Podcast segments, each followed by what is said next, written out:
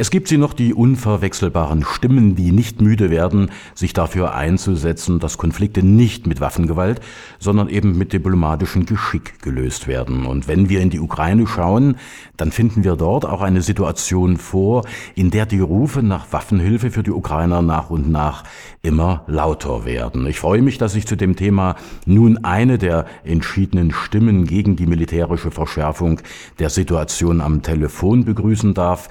Jan van Aken ist der außenpolitische Sprecher der Bundestagsfraktion Die Linke. Hallo, Herr van Aken. Hallo. Der Krieg ist quasi vor unserer Haustür angekommen, auch wenn es offenbar viele Menschen hierzulande immer noch nicht so richtig wahrnehmen wollen. Was meinen Sie denn? Ist das Vertragswerk von Minsk II nun schon wieder Geschichte, bevor es so richtig begonnen hat? Beinahe befürchte ich. Also ich mag den Patienten noch nicht ganz tot sprechen. Ähm, man hat noch ein bisschen Hoffnung, aber im Grunde genommen deutet im Moment alles äh, doch darauf hin, dass das scheitern könnte und dann stehen wir vor einem richtigen Scherbenhaufen. Ja, es deutet ja vieles äh, darauf hin oder nicht darauf hin, dass eine der beiden Seiten die Initiative ergreift im Moment ne?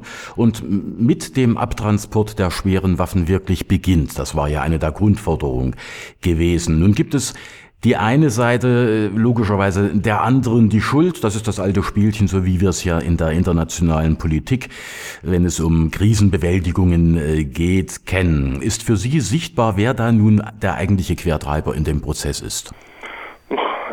Grunde genommen sind das beide Seiten. Ich möchte hier wirklich keine der beiden Seiten freisprechen.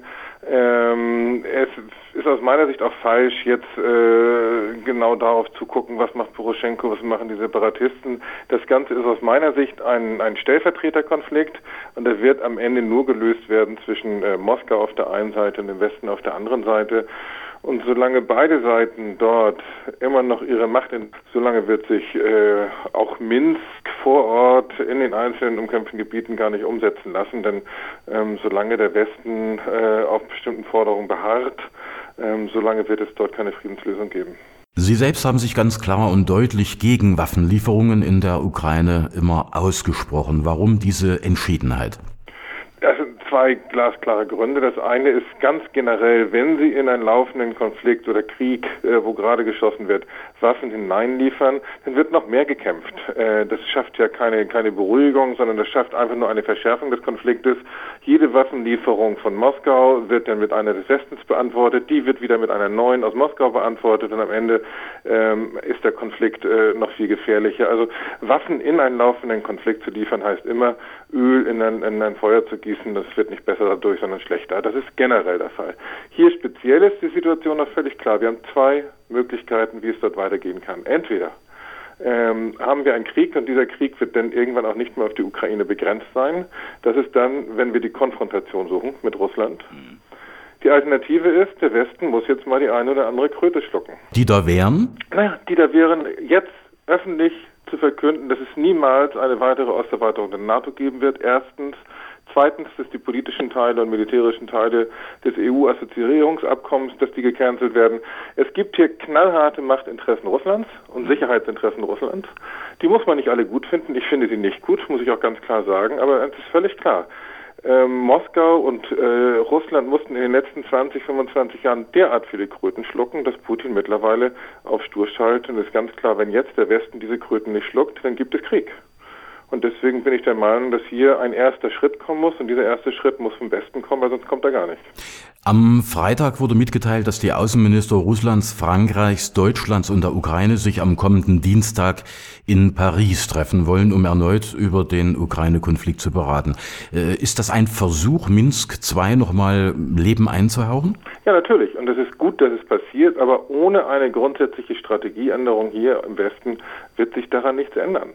Das geht nicht um die Frage, ob in Debaltsevo so und so viele äh, ukrainische Soldaten eingekesselt sind, wie viele Gefangene ausgetauscht werden. Es geht um die Frage, ähm, wie der Westen künftig auf Russland zugeht. In den letzten 20 Jahren ähm, hat der Westen alles dafür getan, Moskau zu demütigen, hat immer das getan, was dem Westen gerade passt und völlig ignoriert, was dort in Moskau an Reaktion war. Das ist jetzt vorbei. Das muss der Westen lernen und äh, nach wie vor gilt, ich meine, das sagt auch Kanzlerin Merkel immer, wir werden Sicherheit in Europa niemals gegen Russland haben, nur mit Russland. Aber da muss man jetzt eben auch mal zwei Schritte vorlegen.